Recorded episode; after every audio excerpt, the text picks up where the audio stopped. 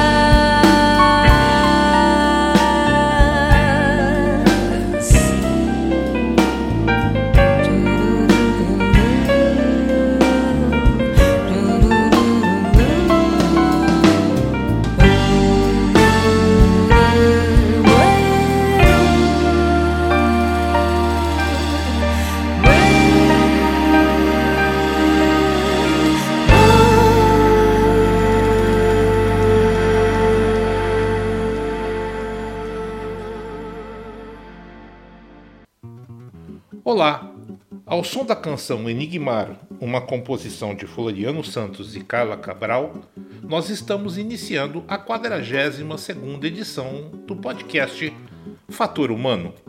Hoje é dia 7 de julho de 2021. A minha convidada de hoje é enfermeira há 34 anos, cantora profissional há 41 anos e ela vai contar pra gente toda essa sua experiência profissional atuando com saúde e cultura, juntando tudo isso ao mesmo tempo. Seja bem-vinda, Regina Dias.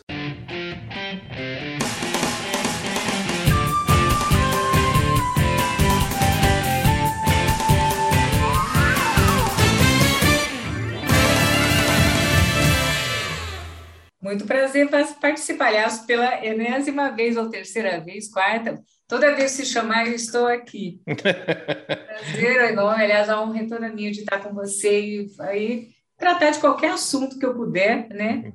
É somar, então eu acho que é, nada como estar disponível e essa tua disponibilidade em relação a mim e a todo, todos que estão aí com, participando do, do, do teu programa e essa, isso daí é muito bom. Legal. É, para quem está escutando agora e não conhece, a Regina, quando, é, quando eu ainda estava na Rádio Unicamp, né, e antes de eu sair da Unicamp, é, a Regina, convidei ela algumas vezes, lançamento de CD e outros trabalhos que ela fez, né, ela teve lá presente no estúdio, então a gente tem essa interação, mas ali a gente falava sobre trabalhos específicos. Hoje nós vamos abordar um pouco mais da vida da, da, da Regina para vocês entenderem essa loucura. Aliás, eh, tem algumas coisas que eu acho que assim, eu acho que é bom falar. Nós estamos gravando num sábado à tarde, no final de tarde, sábado, entre plantões, né, que a Regina dá, né? É, eu, graças a Deus, ela se dispôs e ela está dando plantão né, na, na, na, UTI pediátrica do HC da Unicamp, e a gente está gravando num sábado à tarde por conta disso. Regina, assim, você tem uma larga experiência, tanto quanto enfermeira, quanto como é, cantora profissional, né? Vão aí 34 anos né, da área de saúde como enfermeira, é, 41 como cantora profissional. Eu queria que você falasse assim, contasse um pouquinho para a gente como é que surgiram esses, essas duas facetas na sua vida e como é que você foi é, controlando essas duas coisas e, e, e, crescendo com elas. Não é que uma ficou lá no cantinho, fazia de vez em quando, é só um hobby. Não. Você traz uh, o teu trabalho na área de saúde, o teu trabalho como é, cantora profissional, uh, você leva muito a sério. Os dois estão sempre para cima. Conta um pouquinho para mim, como é que surgiu isso na sua vida? Uma casualidade, né? Na verdade, assim, na casualidade no sentido profissional mesmo, né? eu, eu comecei, eu entrei na Universidade Federal em São Carlos para fazer ciências, ciências biológicas, ciências sociais, ciências biológicas, com, é, e mas a minha maior vontade era realmente manter a, é, ficar na área da saúde, entrar na área da saúde. E na universidade eu quase no término do meu curso de ciência biológica eu resolvi assumir isso daí. E os cursos que tinham na área de saúde, que eram fisioterapia, terapia ocupacional e, e enfermagem, eram os únicos dessa área. Aí eu pedi a minha transferência e comecei enfermagem. E acabei me formando, enfermagem, isso já virei São Carlense, porque aí eu conheci meu marido e acabei ficando lá. Mas nesse início da, da, da faculdade, é, eu comecei a praticar música em encontros informais em república, com os músicos, da, que, com as pessoas que faziam música da universidade. Eu gostava de cantar. Todo mundo gosta de cantar, né? Todo mundo canta. Mas, assim, eu gostava dessas reuniões e ah, participava, e muitas delas eram na minha república. E fui conhecendo os músicos e participando mais, aí vinham as serenatas, até que eu entrei logo de imediato, me convidaram para entrar num grupo que fazia parte do contexto, era um grupo famosinho lá dentro, que era formado por, músicos, por alunos e professores da universidade, que era o grupo Sassafrás, um quarteto de mulheres e um quinteto de homens. Então, fazia aquele trabalho vocal, lá MPB4, quarteto em si, uhum. e a gente ia apresentava em teatro, teatro da cidade, teatro municipal, teatro da, da universidade, na, na USP, e até nos arredores da região de São Carlos. Eu comecei participar de tudo isso, nervosa, assim, muito tímida, né? Mas eu comecei a participar e pegando gosto total com relação à música. E aí tem os ensaios, você começa a ficar você começa a se soltar mais, né? E traçar repertórios, e, e aí vai, a vida segue, fazendo universidade, cumprindo, ah, fazendo aí a, a enfermagem, né? E assumindo paralelamente outros compromissos com a música. Eu já estava um pouco mais atuante mesmo, né, profissionalmente, cantando em barzinhos, né, o que me ajudou muito financeiramente durante a minha faculdade, porque ajuda, né, eu fazia parte do como é que da assistência financeira, de apoio financeiro aos alunos carentes da universidade nessa época, porque a mamãe era viúva, cinco filhos e aí, né, tinha todo um auxílio da família. Eu entrei nesse, nesse, nesse financiamento. A música me ajudou muito também. Tinha um troquinho aqui, um cachezinho ali, e eu fui fazendo a música e pegando muito gosto por ela. Assumindo compromissos, eventos, festinhas, show no caso, na, na, USP. Aí montei um grupo de. As coisas foram evoluindo, né? Na década de 80, quando surgiu sei lá, acho que foi um dos auges da música brasileira, que é que, que surgiu o Djavan, é, a gente praticava muito essa dentro da universidade, os shows eram mais focados nessa modalidade, né, nessa nessa guia dos nomes da brasileiros, que era Djavan, Gilberto Gil, Caetano, né? que já vinham, mas nessa fase foi muito gritante esse, esse repertório. Então, eu montei um grupo que chamava Grupo Bagagem, que participava, que participavam alunos também, e a gente começou a fazer o pop, e a coisa rolou. Ah, a vida seguiu, assim, entendeu? E eu fui adequando tanto a faculdade quanto a música e também o esporte. Uhum. E que é isso, é a, é a Regina era composta, constituída de três atividades que o esporte eu fazia desde 14 anos. Esporte tem, eu, eu não sei se eu cheguei a comentar com você, mas eu, foi uma fase também de crescimento para mim na minha adolescência, na minha pré-adolescência. Eu era, eu sou baixinha, tenho um metro e meio, né? E eu tinha muito complexo porque nessa fase da puberdade, pré-puberdade, eu era menorzinha da turma, então eu levava. Ah, eu tinha complexo de baixinho. Engraçado isso. E aí eu era menor de todas, tal, então eu gostava de fazer educação física, de botar conga, aquelas coisas, né? Então, o short, fazer, eu tinha muita vergonha.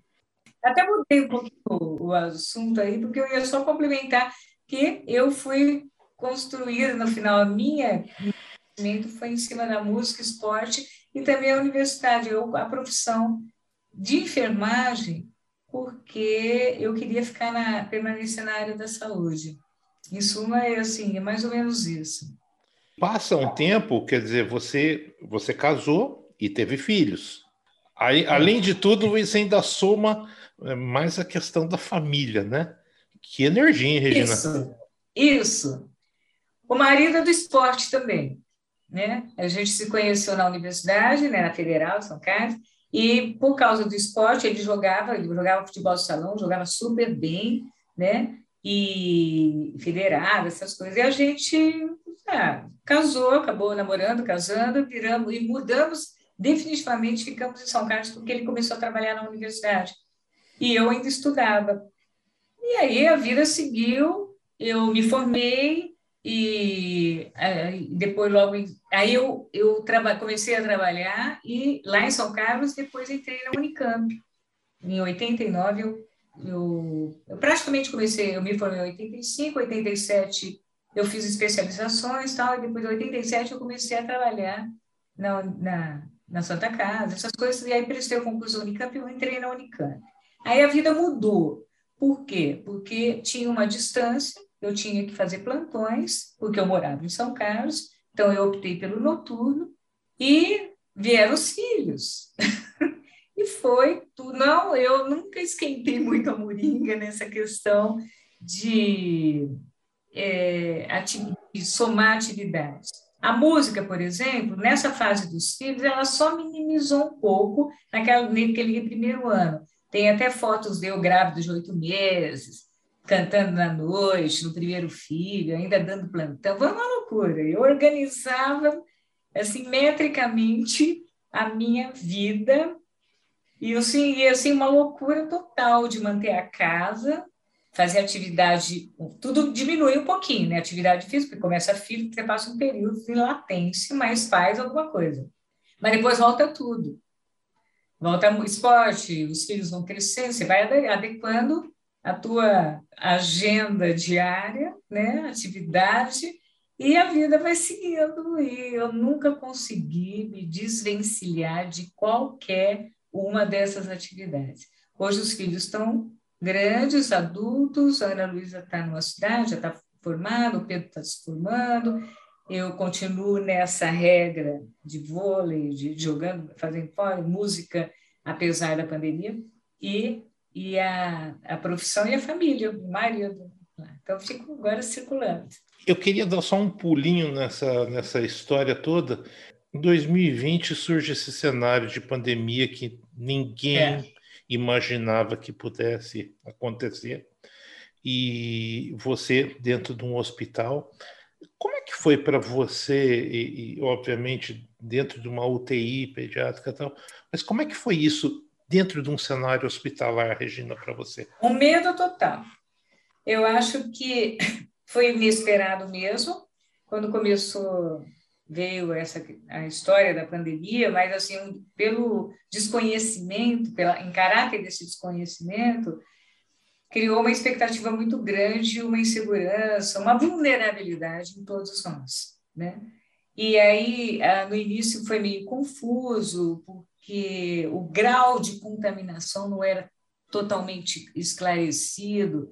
Então eu me lembro que quando começaram a vir os protocolos né, da, da, de entrada na unidade, né? era, uma, era uma sensação de. era um desconforto, porque eu me lembro que tinha todo um ritual para você se paramentar inteiramente, como se você entrasse numa sala altamente contaminada. E aí tinha que bota máscara, bota o, item um primeiro, o segundo item. Então, a gente ficava muito, não estava habituado, então dava cabeçada, trocar de roupa, colocar máscara, colocar touca, é, avental. Então, nossa, levava uma vida para isso. Então, dava uma insegurança e dava muito medo. Então, até a segunda hora, todo mundo era suspeito lá, entendeu? Tudo era suspeito. Então, a gente seguia criteriosamente, era uma atenção. Então, eu, como era mais velha, então eu comecei a discutir o que vão fazer com o pessoal mais, mais velho, que é o grupo de risco, o grupo das mulheres, as gestantes, aquela coisa toda, toda. Mas eu, eu preferi, falei, ok, eu vou ficar, porque até então a, a pediatria, a gente contém, foi descobrindo que ela tinha um contingente bem menor de pacientes é, suspeitos ou relacionados ao Covid é, do que o adulto. Então, aí a coisa foi seguindo, né, é, de uma forma mais, a gente foi se adaptando, que a gente tem uma capacidade de adaptação né, com as situações, a gente foi se adaptando e a vida foi seguindo e eu, a instituição também foi é, cobrindo, mantendo, procurando manter todo o protocolo e, e insumos e etc. para garantir, né, para dar segurança para todos nós. Hoje é engraçado porque então esse momento foi muito difícil, esse começo. O começo foi trabalhoso, foi muito tenso. E a gente foi passando por situações que a gente comunicava e aí os protocolos iam mudando, né?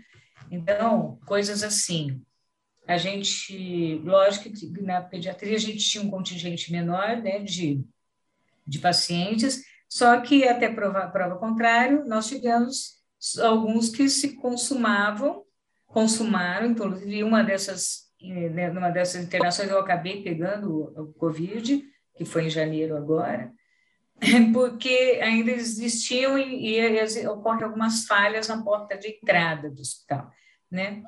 E então que é a coleta do, do, do PCR, do, do, do swab logo na entrada, né? Isso deveria ser o ideal e nem sempre ocorre, muitas vezes não dá certo, tem uma série de, de problemas com relação a isso.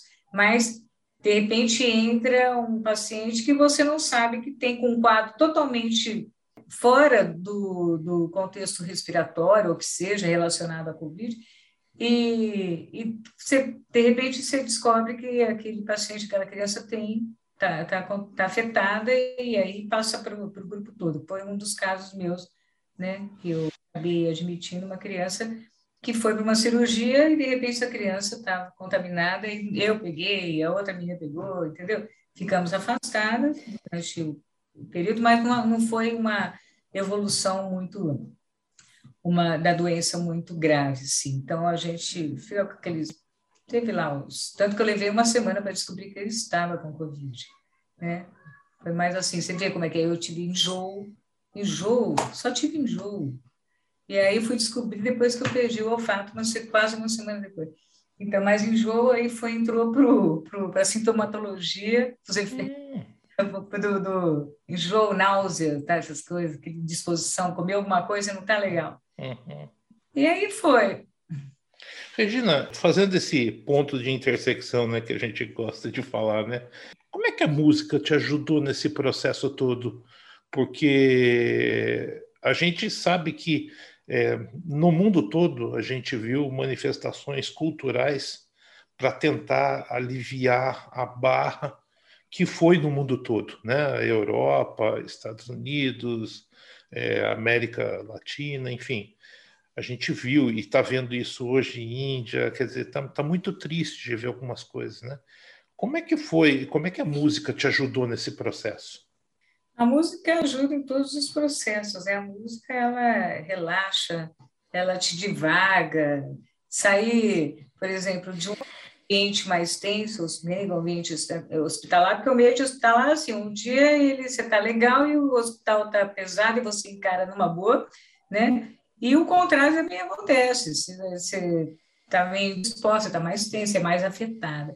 Mas a música, bom, eu viajo eu viajo. Quando eu saio do hospital, quando eu estou indo para lá, eu estou sempre com música. Eu vou ouvindo, eu vou trabalhando ideias que assim acaba uma coisa. Eu adoro, eu adoro construir também, né? Ai, vou fazer um show, tal, alguém já temático, ouço uma música e falo, nossa, se eu fizesse isso, eu começo a, via, a devagar, né? Nessa aí, trabalhar, traçar planos. O ano passado, antes de começarmos a, a pandemia, no final do ano, eu tinha lançado, no final de 2019, eu tinha lançado a música cantada de Paulinho Nogueira, que foi um disco, um disco não, um álbum, né, que eu não fiz a mídia, a mídia física. Foi um álbum que eu tinha planos para esse ano de 2020 circular, a gente tinha planos de ir para Minas Gerais, porque quem participava o Luiz Carlos sabe que eu saí do Arabira, ele participa comigo, ele compôs, letrou duas músicas instrumentais do Paulinho, passaram-se inéditas, então tinha planos de circular ou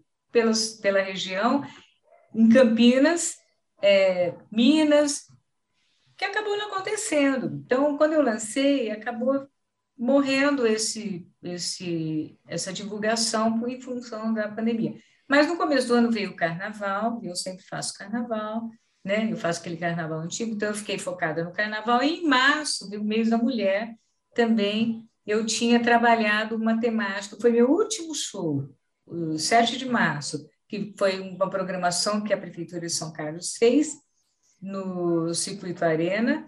É, eu fiz, eu tinha muita vontade de fazer Rita Lee, produzi, fiz o repertório, passei para o Murilo, que é o que fez o meu primeiro disco Fantástico Urbano, a gente montou um show em tributo a Rita Lee, que é o mais louco, o mais louco que me diz. E estreiei, estreiei esse show no Sesc, no sequência no Teatro Municipal, e aí, pá, cortou, pandemia. Então, tudo parou. E aí eu fico com aquela vontade, e agora? Mas o foco começou, pá, virou para o Covid. E não se pensava mais nisso, fecha, não fecha, aquela coisa toda. Eu sei que música foi a primeira a atividade cultural, né? foi uma, uma das primeiras a, a ser interrompidas definitivamente.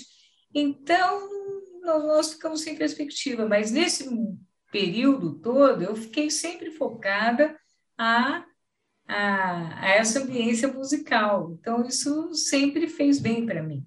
Aí que começou a pandemia, meu foco ficou mais voltado na, na pandemia. Mas, assim, o foco era trabalhar e não dava para traçar muitos planos. Então, a gente ouve, eu ficava traçando que disco que eu vou fazer. Então, eu ouço muita música, eu vou traçando meus provável futuro musical, projetos musicais, mesmo sem saber quando isso daí vai ser possível. Então, a música realmente me divaga. Você acha que a tecnologia ajudou nesse ponto?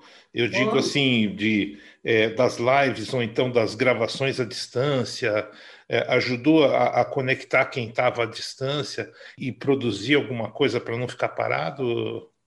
Me aproximou de muitas pessoas que eu realmente não esperava. Eu, no início, eu comecei a participar de lives, né? Quem me convidou era o, o pessoal do Zumbido Cultural aqui de Campinas, que eu não fazia ideia, né?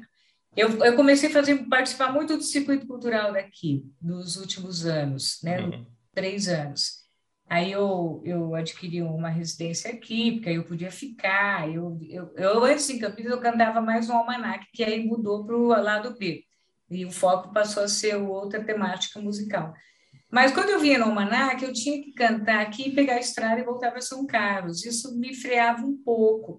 Né? Eu, eu vinha para a Unicamp, mas eu não conseguia participar muito do circuito cultural aqui. Então, eu comecei a ficar mais ativa nesse circuito aqui, né? De participar mais do circuito. Conheci muita gente, conheci os músicos muito legais. Aliás, é um reduto musical fantástico aqui em termos de talentos, né, de capacidade, de diversidade, é muito legal.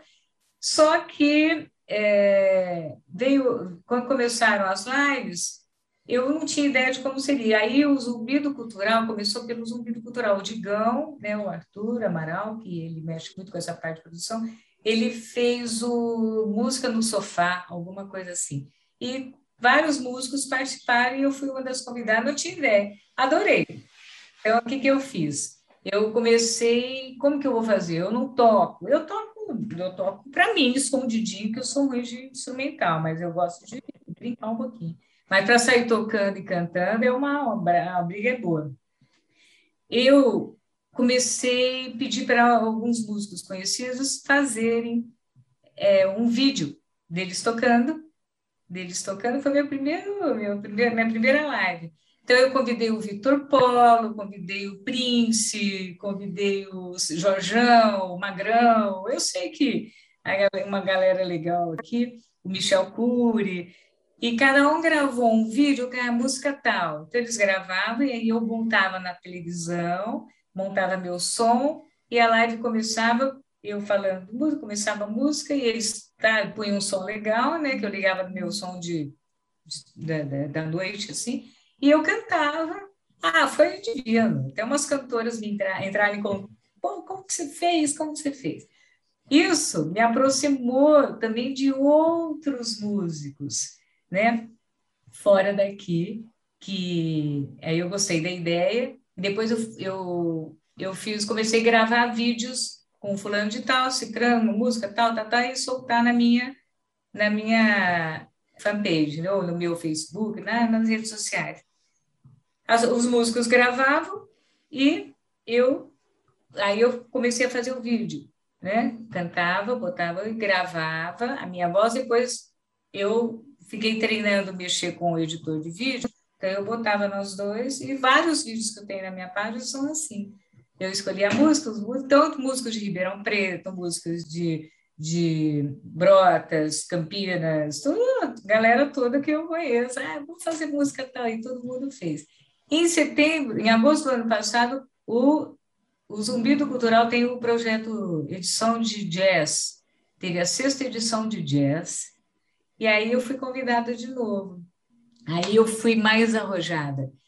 Eu cheguei no Paulo Calazans, Paulo, taraná, taraná, você não quer gravar uma música? Eu vou participar do seu. Aí o Paulo Calazans gravou uma música linda do Javan, mandou o vídeo dele tocando. Juarez Moreira, que é o autor do Baião Barroco, um grande instrumentista de Minas, gravou o Baião Barroco e eu pus no meu repertório. É... Nossa, teve tanta gente. Teve uma turma de Recife, e que eu tinha conhecido no Festival de Garanhuns. E o baterista da Elba Ramalho, o, pianista, eu uma turma muito boa de Recife. Eles gravaram duas músicas e eu montei, ficou lindo o vídeo. Um, e aí eu fui pegando, me aproximando o, o Michel Freyson e, e, a gente, ah, tá aqui. todo mundo queria tocar, entendeu? Todo mundo queria. Legal. Facilitou quando você me perguntou a internet, facilitou, ou se facilitou, porque foi uma proximidade muito grande e eu e uma diversidade assim e oportunidade ímpar, né, de você chegar em determinados artistas assim, e eu fiz. E a ideia é essa. Eu acho que cansa um pouquinho, assim, não é a mesma coisa você estar em público, você fazer a música em live ou online, né? E eu tenho essa dificuldade por causa do fato de eu, se eu pegasse um violão e tocasse profissionalmente, sabendo, eu, eu talvez eu fizesse bastante coisa. Só que fica uma um projeto, uma fala, as lives começaram a ficar um pouco cansativas. Uhum você excede muito. Então, se eu tivesse de pegar um violão e tocar, eu, né?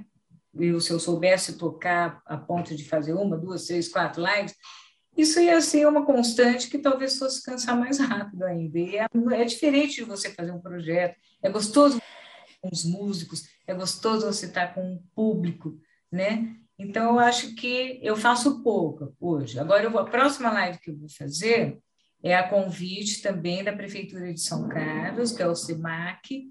Eles me convidaram para fazer o mês do rock, agora é julho, mês julho é o mês do rock, e eu, esse show que eu fiz da Rita Lee, eu vou fazer, mas assim, vai ser no teatro, mas só a equipe técnica e os músicos. Entendi. Como vai ser também, eu fui convidada pelo Zumbido Cultural Campinas, vai ter a sétima edição do Jazz, da Mostra Jazz Campinas, que vai ser em setembro e eu vou participar com os músicos aqui, o Marco, o Vitor, João Vitor. Então, assim, galera, estamos começando a armar. Vai ser uma live, mas assim, você vê que tem o um espaçamento e os temas são distintos, né? Regina, você, é, falando um pouco da tua produção, né? É, você lançou em 2014 o Fantástico Urbano, depois em 2017 o Rasante, né? Em 2019, a música cantada do Paulinho Nogueira. E em 2021, agora você veio com um single que é o Despertar, né? É, eu queria que você falasse um pouquinho dessa sua produção e, e o que, que, mais vem por aí agora, porque você está cheio de energia, né? Então. Eu quero deixar um legadaço. Até quando, enquanto, enquanto eu puder, eu vou traçando planos e vou ver se eu consigo deixar alguma coisa mais. Ah, eu gostaria. Eu comecei muito tarde a, a, a ter, a lançar né, essas produções, porque ah, primeiro criei os filhos, essa coisa não é fácil você também uhum. de, na parte de de registro, de, de gravações, essas coisas. Hoje está muito mais fácil, mais assim, mais acessível. Mas você tem que ter um investimento, né? Apesar das, dos editais culturais, mas a, a, briga é boa. Eu nunca consegui um edital cultural, né? Eu, fico, eu sempre concorri, mas eu fico na suplência. O que eu faço? Eu tenho que contratar alguém que faça. Mas, é, enfim, o despertar foi. O despertar tem uma importância tão grande hoje para mim, porque é o seguinte: é, eu tinha, nessas lives que eu gravei, que eu gravei com os músicos de Recife, eu fiz. Tem uma música do Luiz Wagner. O Luiz Wagner é um músico conhecido da história da música brasileira, é um gaúcho, compositor de várias músicas nessa década de 70, 80, por aí. E uma delas que eu é, só que deram zero pro bebê é uma música que eu adoro. Eu canto há muito tempo. Eu acho ela swingada, eu acho bem bacana. E é do Luiz Wagner. Ele é compositor daquela camisa 10 da seleção. É como como vou deixar você se eu te amo. E tem várias músicas conhecidas. Bom, enfim, isso para dizer que quando eu gravei uma, um vídeo com a música dele, eu, ele me ligou, foi para a internet, lá no final do ano passado, meia-noite, tanto, ele me mandou uma ligação pelo Messenger. E falou, ô, oh, guria, pô, que legal, eu vi seu vídeo com a minha música, tarará, tarará, e ficou legal mesmo. Eu falei, Luiz Wagner? Ele falou, Luiz Wagner. E daí ele falou, gostei muito da tua, da tua forma que você cantou, da tua voz, e eu tenho uma música aqui que eu queria, acho que vai ficar bem legal para você. Eu falei, nossa, manda. E aí foi o nosso primeiro contato. E o Luiz Wagner mandou para o Marco Bosco, que é o produtor do Rasante, um dos produtores do Rasante, que pela, pela Sandy Music. Eu falei, Marco, fala com o Luiz Wagner, ele tem uma música aí. E aí ele mandou para o Marco e a coisa aconteceu. E o Marco montou lá a gravação, convidou os músicos, tem músico do Sambalanço lá, do, do tem vários músicos conhecidos, assim, raça negra. Instrumentista, né? E, e eu tenho preciso da ficha técnica aqui para dizer, né? Mas assim, vários músicos muito bons, né? E eu coloquei a voz, né? A gravação fui lá em Brotas, no estúdio do João Kleber, e gravei e ficou bem legal a música, muito legal. E combinamos a gente ia soltar o meu primeiro single em quando vai para as plataformas digitais, né, eles marcam uma data de lançamento, certo? Então, o Luiz Wagner aprovou, todo mundo aprovou, ficou, ficou legal, e uh, dia 13 de maio eu ia lançar e já estava uh, já tava datado para ser o lançamento. E no, na semana anterior, o Luiz Wagner faleceu. Hum, que judiação eu, ele, ele tinha tido um AVC e tal, e eu falei, nossa, nós vamos lançar, mas não tem jeito, porque a, as plataformas elas fazem uma, uma, umas playlists de lançamento, então já estava programado. E aí, o autor que da música acabou falecendo e eu lancei a música. Então, ficou como uma das últimas composições do compositor, né? E ele chegou a ouvir naturalmente, é, do, do Luiz Wagner, então isso foi um despertar. Então, para mim, teve um. Uh, duplicou muito né, esse valor dessa, desse, desse meu primeiro single, né, por causa desse fato. Quero fazer um, mais um disco. Quando a gente fala disco, é um álbum. Agora não dá para saber. Eu, eu, o que eu mais sinto é não fazer mídia física, né? Porque tem onde tocar, as pessoas estão tudo no pendrive ou então no streaming, né? Na, na, na, internet. Então, mas eu sinto falta do álbum, porque o álbum, para mim, é importante. Eu, por exemplo, não fiz do Paulinho, mas eu gostaria de fazer. Então, eu, meus planos são fazer mais um álbum. Eu tenho várias ideias e eu sou muito promíscua nessa questão, porque eu não sei, eu fico, penso tanto, eu vou diversificando tanto que no fim eu, eu demoro um pouquinho para definir. E tenho alguns singles, gostei da ideia do single, é, para eu tenho algumas coisas já gravadas em, em instrumental para colocar voz e eu tenho ideia de fazer mais alguns singles, entendeu? E projetos, quando abrirem as portas para a plateia e os, os espaços culturais, eu pretendo fazer os 40 anos de música. Legal. Tenho 41, 42, não importa o tempo, como eu falei para você, né? Comemorar 40 anos de música, não importa quantos anos levarem para comemorar os 40, né? For 41, 42, 43, essa é a ideia. Regina, eu, eu, eu até sei o que você vai falar. É, a resposta sua foi durante o programa todinha. Mas, assim, tudo valeu a pena? Tudo vale a pena. Sempre vale a pena e valerá a pena. Eu fico somando, eu acho que viver é bom e viver com as tuas identidades né, é melhor ainda, entende? Não pode sofrer, eu acho que isso é uma questão de organização né, e adaptação. Eu acho que é, a vida, eu não sei, por exemplo, ficar muito, eu não sou daquelas de ficar muito, é, é, como fala, em, em muita mentalização, muito, eu gosto de atividade, eu sou muito dinâmica. E eu, enquanto eu puder, eu quero mostrar que ainda existem existem projetos, né? Existem vontade de produzir, de criar, e eu tenho essa vontade. Eu já sou uma mulher madura, né? Já sou uma mulher madura. Mas quando eu penso no meu futuro, e as pessoas riem quando eu falo isso, quando eu olho para frente, eu vejo que ele está curtinho, isso me, me apavora. Então, eu prefiro não olhar. Mas quando eu olho o meu passado, eu falo, nossa, parece que ele está aqui pertinho, entendeu? Tá, tudo bem. Então, eu continuo na minha vida. Eu acho que vale a pena, sim. Eu acho que vale a pena investir. Eu passei por algumas situações, assim, muito mais de vulnerabilidade, assim, fisicamente, né?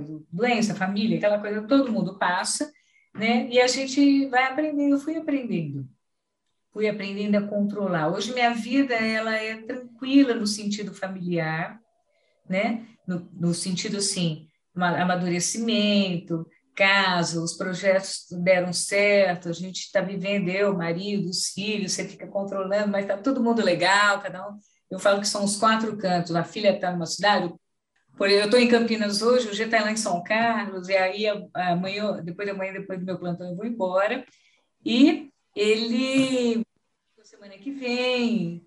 Quero cantar, alguns lugares estão abrindo aqui e eu, eu já fui convidada para fazer o samba lá no, no clube, no bar do clube. Eu quero traçar planos, então eu acho que é a pena. A vida é isso, é viver, é viver e sem sofrer muito, entendeu?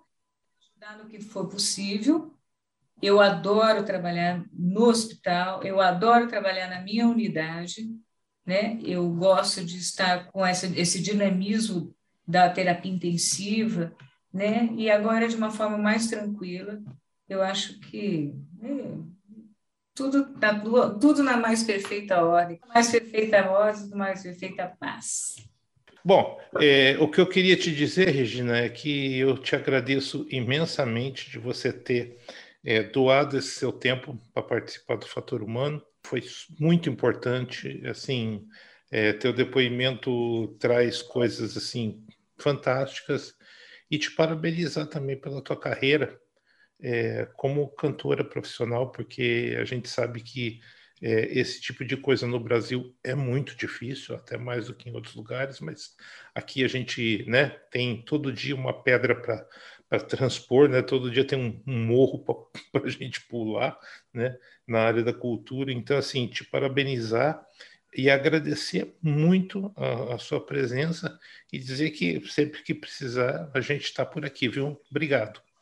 Obrigada a você, Jefferson. Aliás, eu, eu, eu vou tecer todos os elogios para você e o seu esforço também em nos apoiar e estar tá sempre é, disponível mesmo para fazer esse, o, teu, o teu programa. Eu quero desejo o maior sucesso para você. Isso é uma forma, eu acho que essa, esse formato nosso assim, é bem legal, né? Eu acho que dá para você encarar qualquer, qualquer um, qualquer parte do mundo, né? E discutir vários assuntos. E Exatamente. Eu só queria complementar com a relação, eu falei da, da questão de investimento, mas assim, não importa o tempo, mas tudo que você puder fazer de melhor, investir na tua carreira, que seja musical, que nem a minha né, dentro da enfermagem, eu continuo muito afim. A gente tem que aproveitar e fazer, investir o máximo que der, né? E quando a gente fala de tempo, o tempo tem que ser usado de uma forma bem positiva. E eu acho que a ideia é essa daí, traçar planos, investimentos, né? Eu faço meus cursos dentro da área de saúde, eu gosto de participar, eu gosto de trazer é, das dos meus projetos musicais e familiares, etc. E cada um tem a sua, o seu ritmo, a sua vidinha. Então, a ideia é essa no mundo que nós estamos, é assim, é ser feliz contigo, consigo mesmo, né? E se identificar. Eu acho que é isso aí. Eu quero te agradecer demais mesmo. Você vê que eu falo pouco, eu acabo emendando vários assuntos, mas, assim, quando eu vejo já foi. Mas estou sempre disponível e um, um prazer enorme estar com você, viu? Obrigado, viu? Pessoal, eu gostaria muito de agradecer, então, a, a, audiência de vocês. Eu conversei hoje com a Regina Dias, Regina que é enfermeira, é cantora profissional, tem uma, um longo trabalho, uma longa experiência. Antes da gente encerrar de vez o programa, vocês vão ouvir Despertar, na voz da Regina Dias. Canção, é, uma composição do Luiz Wagner. Aliás, eu convido vocês todos no Spotify, tem o canal da Regina Dias, lá você encontra toda a obra dela, inclusive esse último single, Despertar, também está lá. Mas você vai ouvir aqui no Fator Humano também, antes da gente encerrar o programa. Então é isso. Semana que vem a gente volta com mais um convidado interessante, mais um papo gostoso. E eu deixo um abraço para todo mundo, uma excelente semana e até a próxima.